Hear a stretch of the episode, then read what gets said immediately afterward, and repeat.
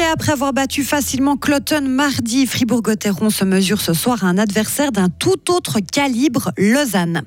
On le pensait arrêter dans notre canton, mais non, la police fribourgeoise l'assure. L'ado français en cavale court toujours. C'est une mauvaise traduction anglais-français qui est à l'origine de ce quoi contre la France et la Suisse.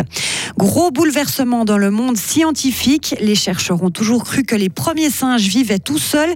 Eh bien, pas du tout, selon une récente étude de l'Uni de Zurich. Ils vivaient bien en couple, ces coquins. Mhm. Il va recommencer à pleuvoir euh, ce matin, température maximale 7 euh, degrés. Ce week-end, il fera froid. Nous aurons des flocons jusque vers 500 mètres. Je ne vous parle même pas euh, de la nouvelle semaine. Nous sommes vendredi 5 janvier 2024. Bonjour Isabelle Taylor. Bonjour tout le monde.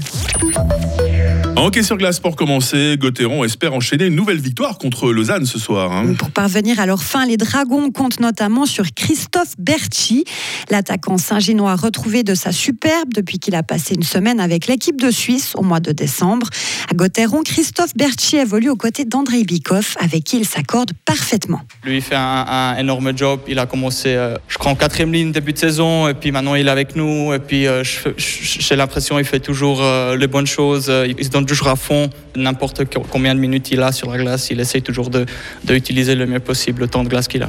Aussi hors glace, euh, c'est une personne euh, qui a toujours le sourire euh, malgré sa situation, qui, travaille dur à l'entraînement sur glace, hors glace. C'est quelque chose que j'admire de sa personne, que je peux aussi beaucoup apprendre de, lui parce que je trouve que c'est pas facile la situation qu'il est dedans et du coup de, de la gérer comme il le fait, c'est vraiment un chapeau.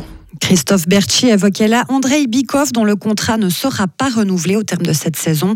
Au classement, Fribourg-Gotteron est actuellement troisième et Lausanne quatrième.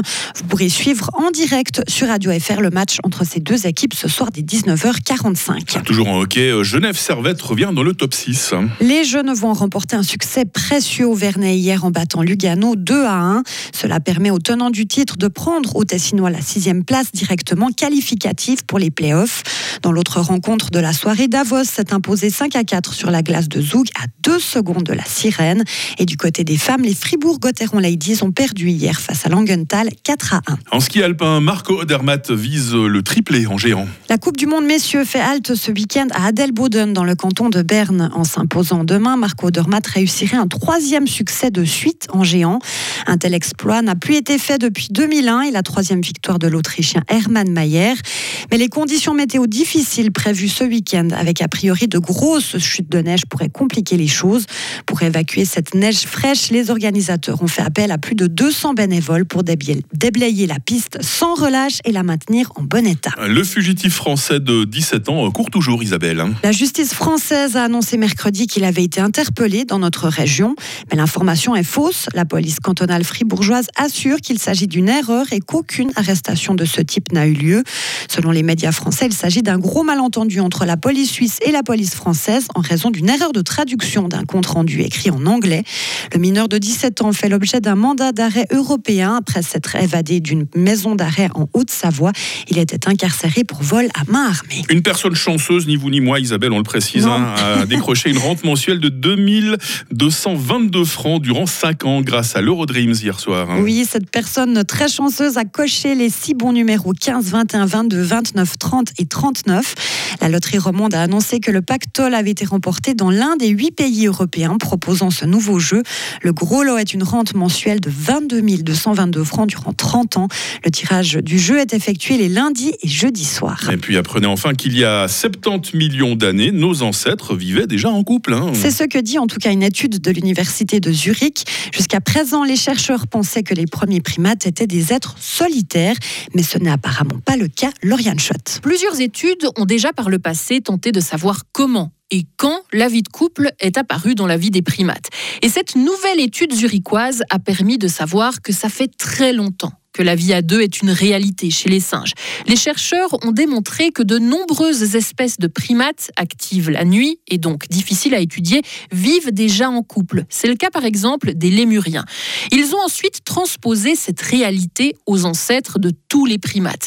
Pour cela, les scientifiques ont rassemblé des informations sur la composition de groupes sauvages de primates. Ils se sont penchés sur des fossiles de plus de 200 espèces, se basant sur la taille de leur corps, leur alimentation et leur espace de vie. Résultat, il y a 70 millions d'années, les premiers primates présentaient différentes formes d'organisation sociale et la plupart d'entre eux vivaient sans doute en couple. Et selon cette étude, encore il y a 70 millions d'années, seuls 10 à 20% des premiers primates étaient solitaires, à peu près la même proportion que chez les humains Ouais, on finalement. serait Mike. tenté de dire que la vie est un éternel recommencement, Isabelle. hein. C'est ça. Bon, chaque matinée a une nouvelle saveur quand c'est vous qui nous présentez l'info. hein. Ah, c'est très gentil ça, avec revenir. plaisir. Bah, une bonne année d'ailleurs, on s'est pas Bonne année tout le hein. monde, oui. Vous allez revenir euh, dans quelques instants à actualité toutes les 30 minutes évidemment. Puis tiens, vous allez lancer la question du jour avec quelques rêves de richesse tout à l'heure. Retrouvez toute l'info sur frappe et frappe.ch. Il est 6h06. La météo, avec le garage carrosserie Georges Beauvais à Grelais et la Ford Fiesta qui vous procure un plaisir de conduite absolu. Heureusement qu'on a pu profiter de quelques rayons de soleil euh, hier après-midi. Ça a fait du bien à la peau et au cœur. Parce qu'aujourd'hui, euh, le ciel va être couvert. hein. Les pluies vont nous arriver ce matin déjà par le sud-ouest. Et la limite de la neige va descendre de 1200 à 800 mètres d'ici euh, ce soir. Les minimales, 1 degré à Bulle, 2 degrés à Fribourg, 3 degrés à Romont. Il fera cet après-midi 5 degrés à Châtel-Saint-Denis, 6 degrés à Fribourg et 7 degrés à Payerne. Demain, samedi, sera très nuageux avec quelques précipitations.